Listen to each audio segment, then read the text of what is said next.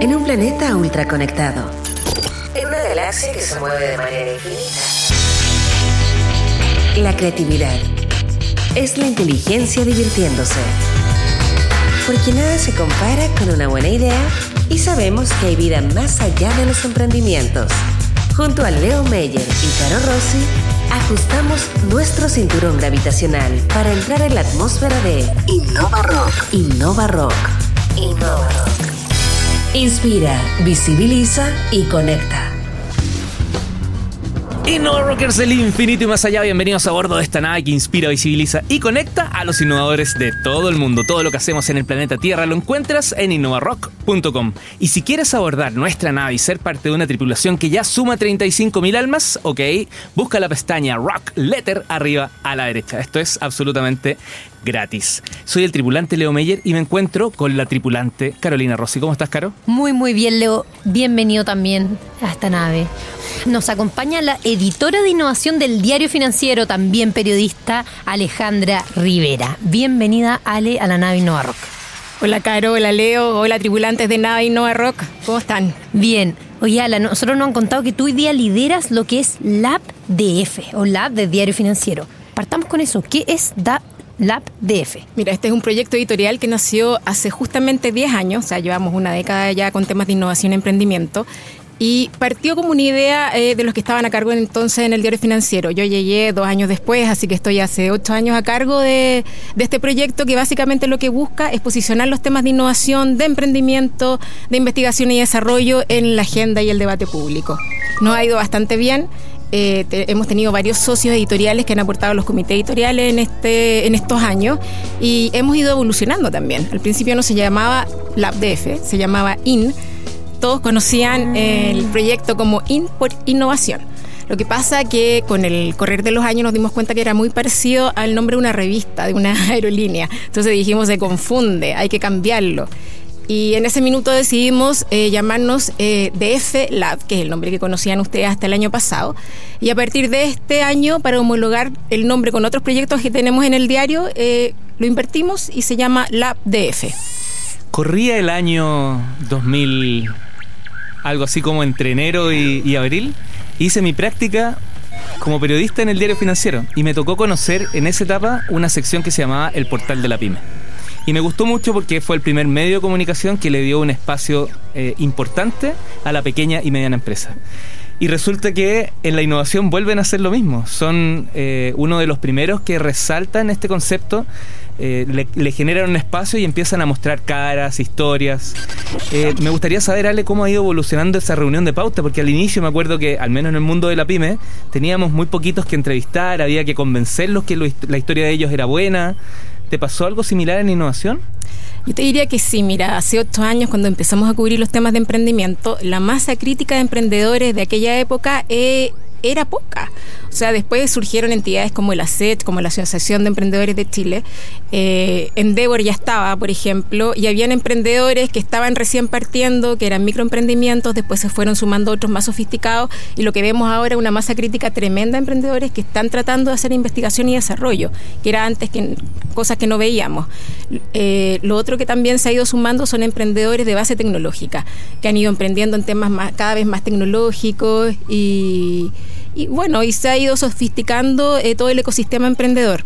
Y eso es muy bueno para el país también, porque finalmente lo que buscamos es que los emprendedores aporten a la productividad.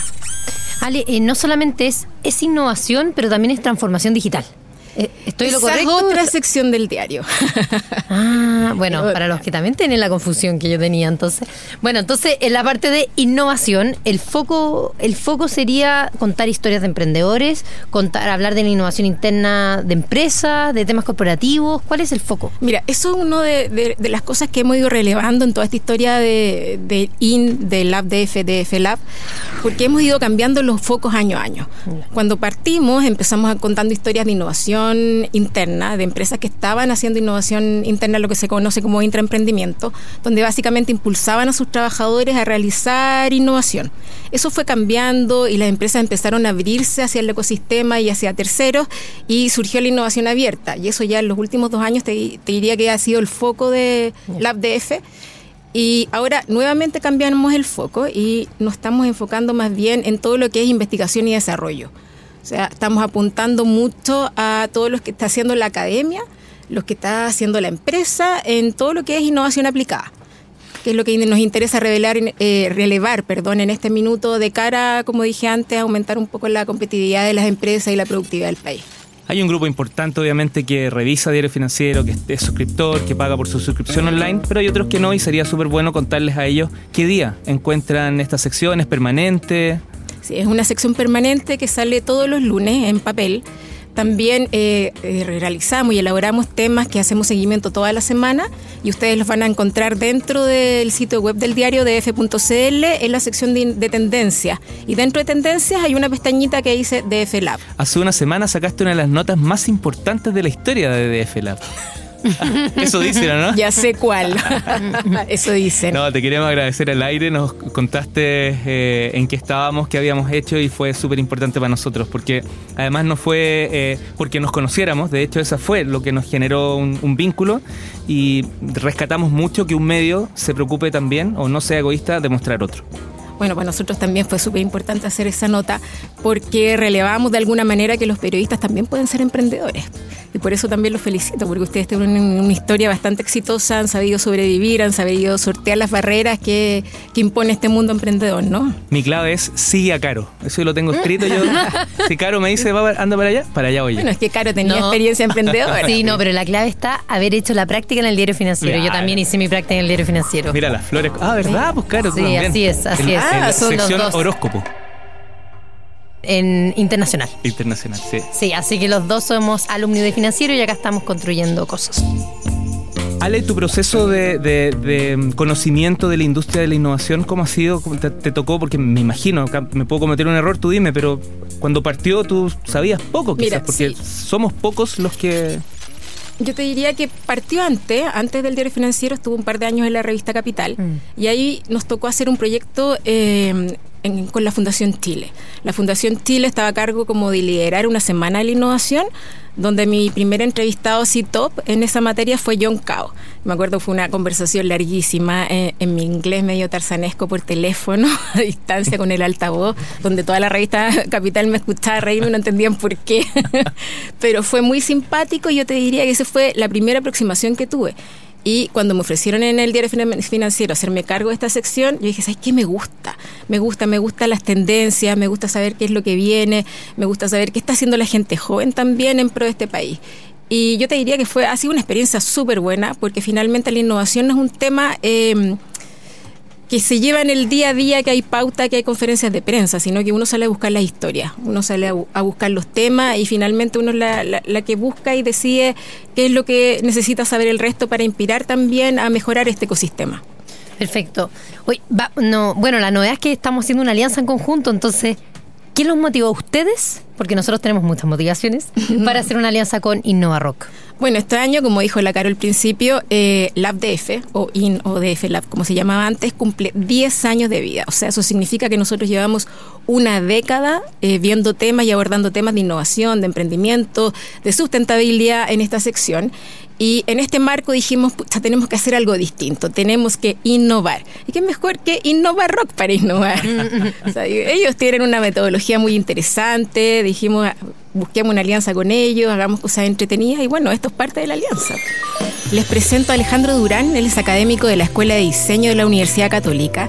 Me gustaría saber cómo surgen las ideas a la hora de crear algo. ¿Esto responde a necesidades de la industria? ¿Ustedes están detectando siempre problemas? ¿Cómo lo abordan? Creo que algo que ha hecho que la, que la carrera de diseño sea, sea muy bien vista por los ámbitos vinculados con la innovación tiene que ver con nuestra apertura a eh, la oportunidad. Eh, no tendemos a trabajar en base a problemas, eh, estamos constantemente analizando oportunidades.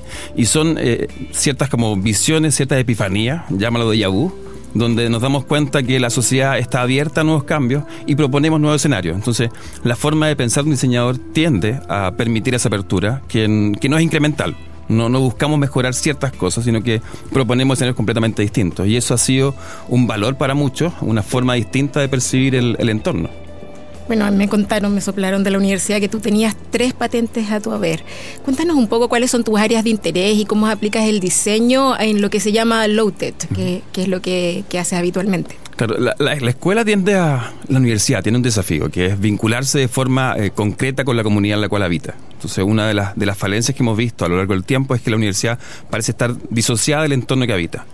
Y eso es un error. Tenemos que ser capaces de generar conocimiento y transferirlo al, al, entorno. Eh, las patentes que tú mencionas son alrededor de 6 u 8 que tenemos eh, y están vinculadas con convertir el conocimiento de alta gama en algo accesible a la comunidad. Llevémoslo a la práctica. Háblanos un poco de, alguna patente en particular para que los, auditores en el fondo eh, puedan, puedan materializar en su mente de qué se trata esto. Perfecto. Eh, te pongo un ejemplo. El mundo agropecuario en Chile ah, se ha desarrollado de forma intensa, pero hay comunidades que hoy en día dependen de procesos bastante arcaicos de preservación de la fruta, del alimento.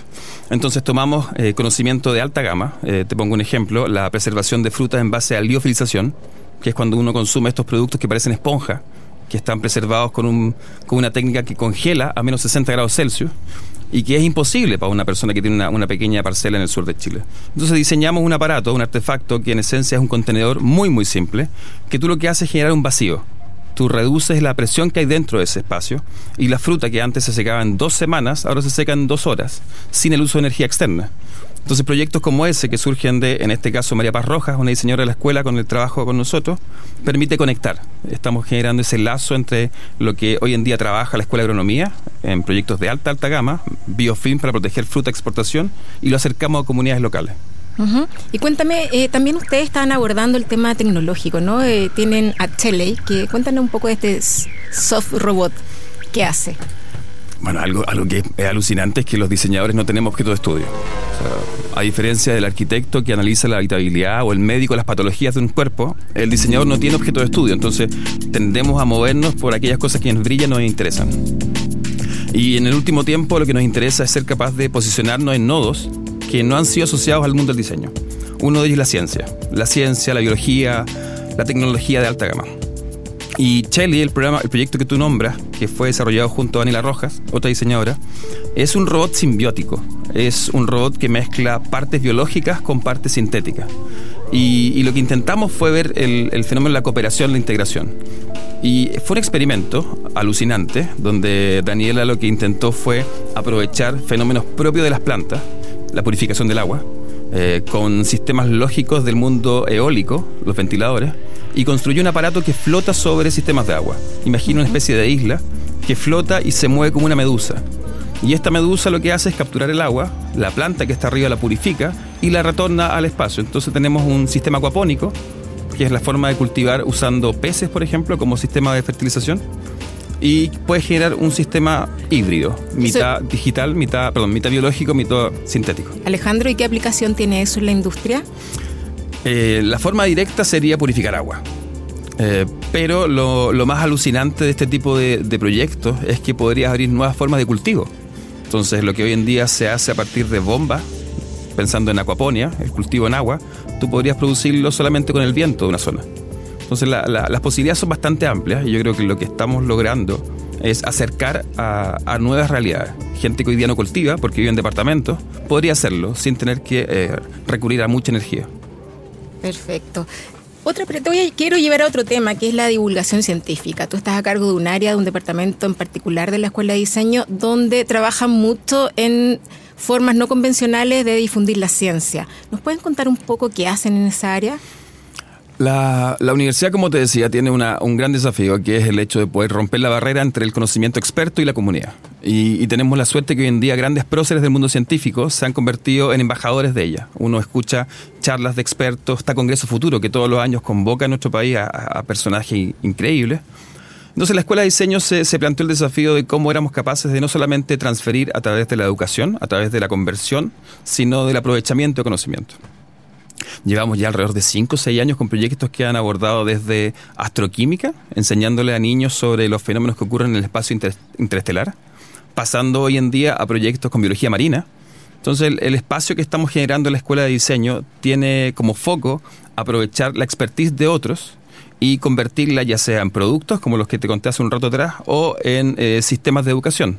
Estamos trabajando muy fuertemente en Villarrica con colegios rurales colegios que están ubicados en la cordillera y que no tienen acceso al a la astronomía que uno tiene en el norte de Chile. ¿Y cuáles son esos modos no convencionales de divulgar la ciencia? Cuéntanos un poco, para aterrizarlo, digo yo. Claro, uno, uno de las áreas que tenemos en la, en, la, en la escuela tiene que ver con el desarrollo de juegos científicos. Y, y, algo que hemos promovido es el aprendizaje tangencial. Eh, me refiero a que la, las dinámicas del juego sean las que transfieren el contenido. Si, si, tú imaginas un juego como de teléfono, como Angry Birds, que tú lanzas unos, objetos contra otro elemento, estás aprovechando un juego tranquilo. Pero si le agregaras a ese juego, por ejemplo, la dirección del ángulo con el que estás lanzando al pobre pájaro, e indicaras, por ejemplo, la fuerza con que estás lanzando ese objeto, y tal vez la gravedad del planeta que hay ahí en ese juego, tendrías un Angry Bird que enseña física. Entonces estás aprovechando algo que es inherente a las personas, jugar, y estás transfiriendo contenido específico. Entonces ya llevamos alrededor de seis juegos científicos de gran impacto. Eh, hemos hecho dos workshops gigantescos sobre el diseño de juegos científicos. Este agosto tenemos una convocatoria bastante grande, entonces hemos abordado la fusión del arte, la música, la ciencia, el diseño, y eso nos ha permitido primero cumplir con esta misión, conectarnos con la comunidad pero también posicionar diseñadores en ámbitos que antes no habían visto. Eh, y eso para mí es una, una, maravilla. Si alguien quiere saber más y de estos proyectos que están desarrollando en la Escuela de Diseño de la Católica, eh, ¿tienen un sitio web donde puedan consultarlos? Claro, la, la, universidad y la escuela tienen su plataforma web, tienen una, un sitio diseño.cl, diseñouc.cl. Eh, pero constantemente hacemos espacios de divulgación. Entonces, la invitación es que vayan a los campus. Eh, uh -huh. Nuestro campus está un poco alejado, estamos en Pedro del Día Norte, estamos tras el Mapocho, cerca del, del cerro. Pero hay metro. Hay metro es, y es precioso el lugar. Y este, este 5 de julio tenemos un evento donde mostraremos a la comunidad lo que hacemos. Porque debo decir que yo, yo creo que la gente no sabe lo que hace un diseñador. Eh, y hay muchos estudiantes en Chile que les gusta resolver problemas, quieren crear cosas y, y ven en la ingeniería solamente como su canal de, de desembarco. Y el diseño es una forma preciosa de acercarse a, a la cultura material. Alejandro, quiero darte las gracias por ser nuestro primer invitado al debut de la sección Lab DF Rock. Así que muchas gracias, muy interesante la conversación. Felicitaciones, Ale. Salió todo muy bien tu entrevista. ¿Ah? La primera y inmediatamente inauguras el deseo de realizar una cumbre de periodistas. Y qué mejor que invitar a Andrés Huerta. ¿Cómo estás, Andrés? ¿Cómo estás, Leo? Muchachos, ¿cómo les vamos? Muy buenos días, buenas tardes, buenas noches. eh, oye, Andrés, qué bueno tenerte, tenerte de vuelta porque nos tocó hace sí. no, un año, por unos o sea, seis meses conducir, ¿cierto? Terminando 2018. 18, sí, sí un en programa en conjunto. Sí. Bueno, esto es una cumbre de, periodismo, de periodistas, así que vamos a poner tema. Yo pongo el primer tema.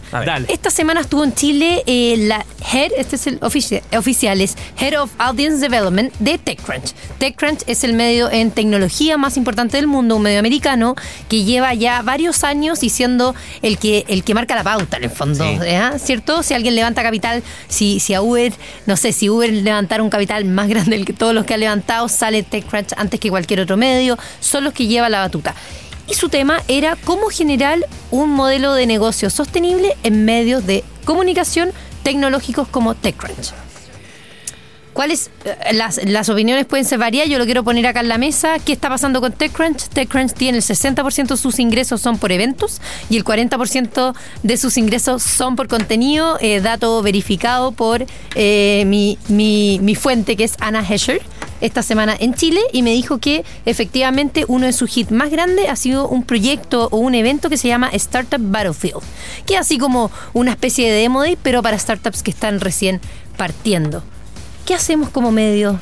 ¿Cómo hacemos que podamos seguir haciendo periodismo eh, libre, independiente, que podamos informar eh, periodismo de calidad? Creo que lo habíamos dicho en otro programa también, Leo, que el periodismo tradicional de, pauta diaria todavía está súper presente en los medios. O sea, lo que dice el Ministerio de Hacienda, estamos siguiendo el precio del cobre todavía como, como grandes temas diarios, pero nos cuesta hacernos cargo de la innovación que está pasando con el emprendimiento, los nuevos actores. Tenemos todavía las mismas fuentes tradicionalmente y recurrimos siempre a los mismos temas todavía no tenemos una, y esto es una autocrítica, no tenemos una, una visión eh, que esté acorde a los tiempos en, en temas de innovación o, de emprendimiento. ¿Mm? Eh, bueno, Ale, quizá eh, en su caso como diario financiero, con justamente lo que está lo que tú lideras en DF Labs, Lab, Sí, bueno, nosotros tratamos de, generar una pauta eh, diaria propia, o sea, no hay muchos temas de, pauta de innovación, o sea, las historias de emprendimiento hay que salir a buscarla, la investigación y desarrollo también, y constantemente estamos consultando, en nuestro caso, a los actores del ecosistema para que nos vayan contando en qué están. Eh, más ratito vamos a hablar de algunas noticias, de algunas novedades que traemos preparadas. Es bien interesante también algunos medios, ha salido mucho medio de comunicación, perdón, mucho programa dentro de medios tradicionales hablando de emprendimiento e innovación, lo cual me parece brutalmente bueno. Eh, o sea, necesita más visibilidad. Lo interesante que pasa es que a veces se mezcla, a veces tratan de sacar la innovación de la economía. No sé si les pasa, lo han vivido. Como que la innovación es parte de la economía, ok, pero a veces se, se disgrega y se trata como concepto aparte. Me ocurrió, no me acuerdo, un día de esta semana leí la noticia Corner Shop en el cuerpo B. Sí. Sí, sí, me pasó exactamente lo mismo. No voy a decir el diario, pero tiene cuerpo A, B, C. Entonces, wow, no, es, no es crítica, sino que debe ser complejo tomar esas decisiones. ¿Quién, la reunión de pauta debe estar compleja ahí también. Pero bueno, lo importante es que los temas están. bueno, ¿dónde la habrías puesto tú? La... En el nuevo cuerpo. Lo que pasa es que el, nuevo cuerpo sale una vez por semana. Y la noticia salió justo un día jueves, si no me equivoco. Ah. Debate de periodistas. Bueno, a nosotros nos pasa también que en las páginas de LabDF salen los lunes y de repente hay pauta que necesariamente tenemos que cubrir, pero la vamos cubriendo en economía, por ejemplo. En nuestro diario es más de nicho, entonces tiene sección empresa, economía, etcétera. Ahora, comunicacionalmente, ¿están preparados los, los innovadores para comunicar? ¿Saben bien cuáles son los medios? Que hay que dirigirse o, cuesta de repente esa sensibilidad, Alejandra? Como caso de, de mira, los que están recién partiendo, yo te diría que saben poco. Pero por suerte hay cada vez más mentores, redes de mentores que les enseñan que los medios de comunicación son un aliado importante para difundir sus proyectos, sobre todo de cara a conseguir capital, ¿no? O sea, si quieren hacer una ronda de inversión, lo más probable es que quieran golpear la puerta de algún medio de nicho como el nuestro y decir, tenemos esto, ayúdennos. Eh, yo te diría que las empresas más consolidadas, la mayoría ya tiene gente de comunicaciones experta que lo están ayudando a relacionarse con los medios. Perfecto.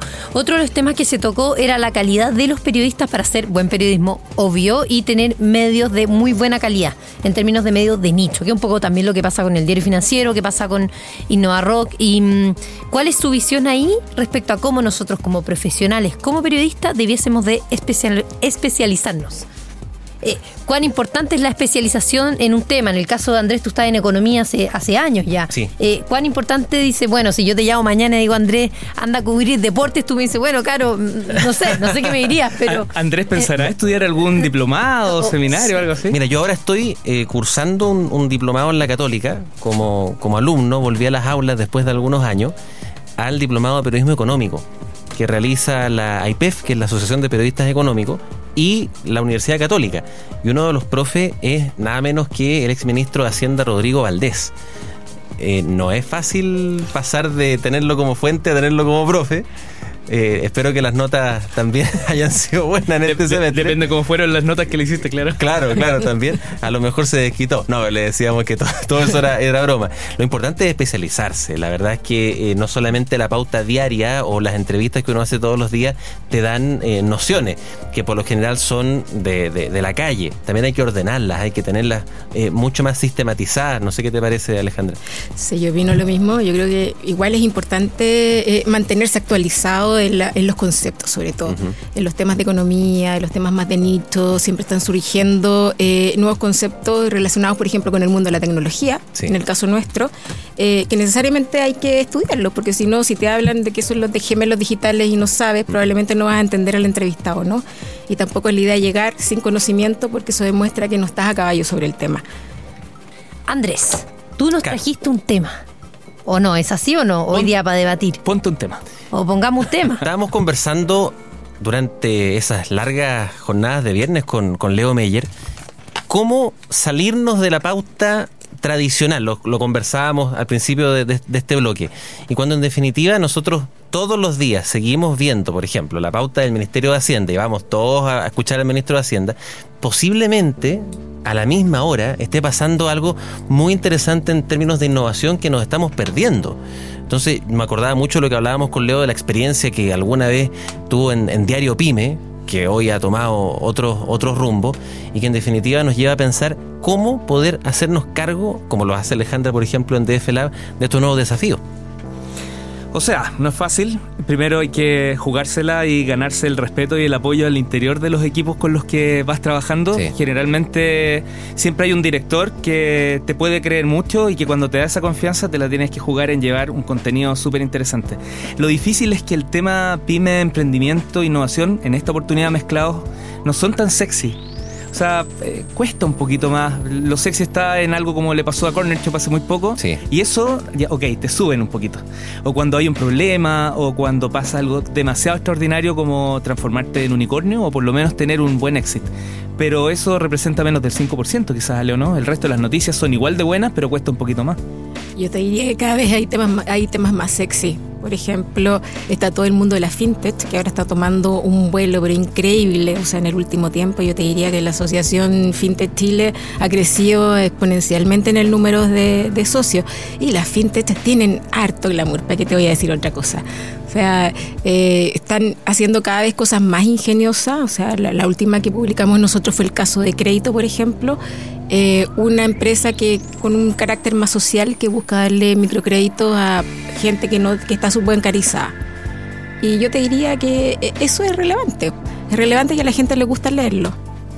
Bueno, otro tema quizás que sale, que ha salido un poco más, es todo el tema de los alimentos. Tenemos a Danot Company, obviamente, orgullosamente eh, chilenos, que fue, recibieron inversión de Jeff Bezos, del dueño de Amazon, pero también hoy día todo el trabajo y la transformación digital que se está dando, o transformación así, pero profunda, profunda, en el manejo de alimentos. En el, yo hasta el último que escuché que tiene que ver con un nanoproceso donde se saca el plástico de muchos alimentos que nosotros comemos y que no tenemos idea que en verdad tienen partículas de plástico. Sea, creo que hay todo un mundo que está empezando a ocurrir. Pescado, por ejemplo, que de a poco va, lamentablemente, a venir con partículas de plástico que se diluyen en los océanos y que en algún momento van a, vamos a terminar consumiendo nosotros. Que eso es lo, lo- lo más preocupante. Absolutamente, una linda oportunidad a través de la COP25 para Sí. que ah, estos temas se, se visibilicen. Buen año tenemos, ¿eh? Con 25, APEC. la APEC, La PEC. mucho, mucho que conversar. De hecho, Mucho. vamos, vamos a estar ahí durante. Vamos a estar, días. yo creo que todos vamos a estar presentes Sí. de alguna u otra manera, eh, sea en Santiago o en otras ciudades donde van a pasar actividades de la COP o de la misma PEC, que también tiene un summit de innovación, tengo entendido, en septiembre, en Chile.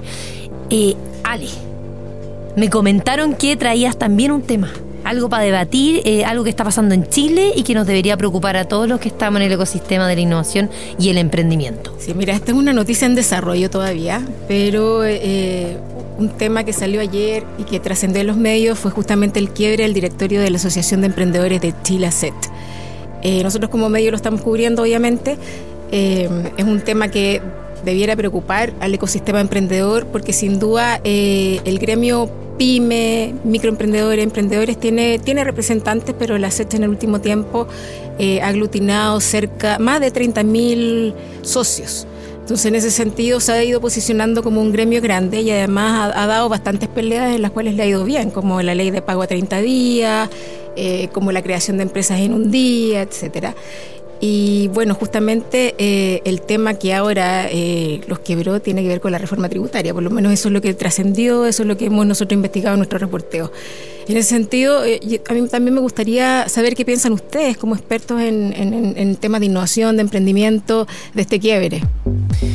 Bueno, mi opinión el, eh, un poco viene del, del inicio de la SECH, a fines del 2011 más o menos se arma la Asociación de Emprendedores de Chile y, y- que nacen creo con un objetivo bastante compartido por la comunidad y por el ecosistema emprendedor chileno, pero que a medida que pasa el tiempo, como todas las organizaciones, eh, ocurre, hay ciertas personas que están un poco más eh, disconforme con las acciones que está liderando este grupo o siente que no, se- no son tan incluidos, etcétera.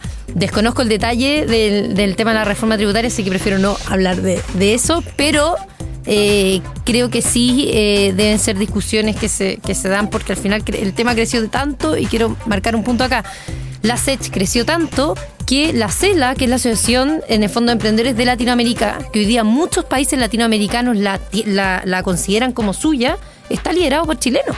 Y Por fueron los de la SECH los que comenzaron, fueron los de la SECH los que también mo- modificaron, eh, hicieron las modificaciones de las leyes de apoyo a emprendedores en Argentina y en Perú, y, está- y fueron todos los cabecillas, son todos chilenos. Entonces, algo muy bien se hizo y por eso mismo también quizás es más complejo mantenerlo en pie. Nos dicen.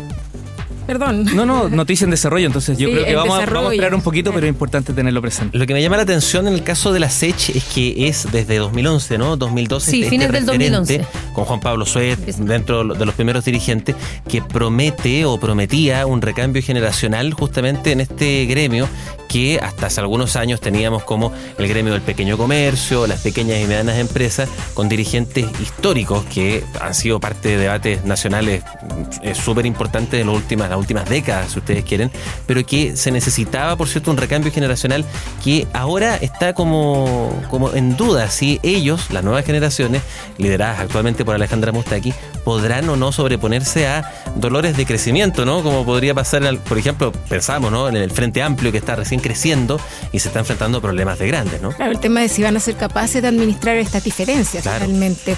Porque en el fondo lo que estamos viendo nosotros de- como periodistas es que justamente están emergiendo dos posiciones distintas, dos almas. De- disidencia, como es natural. Claro, pero de actores que son un poco más grandes, de los que a lo mejor le gustaría representar al directorio actual de la SET. Mm. O sea, en ese sentido, ahí estamos viendo algunas diferencias. Lo interesante es que se abre espacio también para que se generen nuevos actores tan organizados como la SECH. Y eso siempre es una oportunidad muy bienvenida. De hecho, cuando hablamos de Conapime, Conupia, también pasó y tendría que ocurrir también acá. Es bueno que no haya un, eh, entre comillas, monopolio en torno a manejo de estos temas, sino que en realidad también se puedan organizar y a lo mejor esta disidencia trae eso. Muchos interlocutores también. Exacto. Algo que se me queda en el tintero, Leo, muchachos, ¿qué les parece la salida de Sichel desde, el- desde la Corfo hasta hacia otro ministerio que es de desarrollo social? Muy claro en mi caso y muy directo, me gusta que salga un, un tema tan social de Corfo y se vaya a un ambiente mucho más naturalmente social como este ministerio y que Corfo se preocupe de lo que se tiene que preocupar. Mira, hasta donde yo supe, de hecho, un par de días atrás estuve en La Moneda, todavía no hay nombres que puedan sonar en el entorno de. Carolina Rossi Bien. suena fuerte. Mira, próxima vicepresidenta ejecutiva. Yo creo que, el, eh, bueno, yo creo que así se le viene difícil asumiendo el- el Ministerio de Desarrollo Social por lo que está pasando en la Araucanía, obviamente, que es un tema muy, muy, muy, muy complejo. Em, así que en todas le deseo la mejor de las suertes. Tiene un alma periodista por ahí también. ¿ah? Estuvo con un medio eh, bastante tiempo suya, así que en ese sentido creo que algo tiene relación también con nosotros. Y lo que va a pasar con la Corfo, obviamente nadie sabe, lo desconozco, pero creo que va a seguir el mismo camino de seguir apoyando un poco la transformación general de Chile en términos digitales, emprendedores, etc. Muchachos, Bueno, Sichel dejó su huella en la Corfo también. Sí, pues, hizo todo un proceso de simplificación, de, de reducir más de 60 programas en casi 17, no, no recuerdo exactamente el número, pero bastante menos de lo que había y ahora es mucho más simple postular a, a las distintas herramientas que ofrece Corfo. Sacó mucha burocracia, Exactamente. y lo hizo en muy poco tiempo es verdad. y Menos de además, un año. y Poco además más, claro. uno de sus programas se llama Huella. Les quiero agradecer, ha sido el primer programa estilo periodístico netamente aquí en Innova Rock, así que bienvenida Ale, te quedas, llegaste para quedarte constantemente acá y Andrés, las puertas están abiertas cuando usted quiera, se viene y se sienta con nosotros a conversar. Nos vemos. Que estén bien. Caro. Nos vamos. La creatividad es la inteligencia divirtiéndose. En un planeta ultra conectado. En una galaxia que se mueve de manera infinita, nada se compara con una buena idea. Porque sabemos que hay vida más allá de los emprendimientos. Esto fue Innova Rock. Junto a Leo Meyer y Caro Rossi. El programa que inspira, visibiliza y conecta.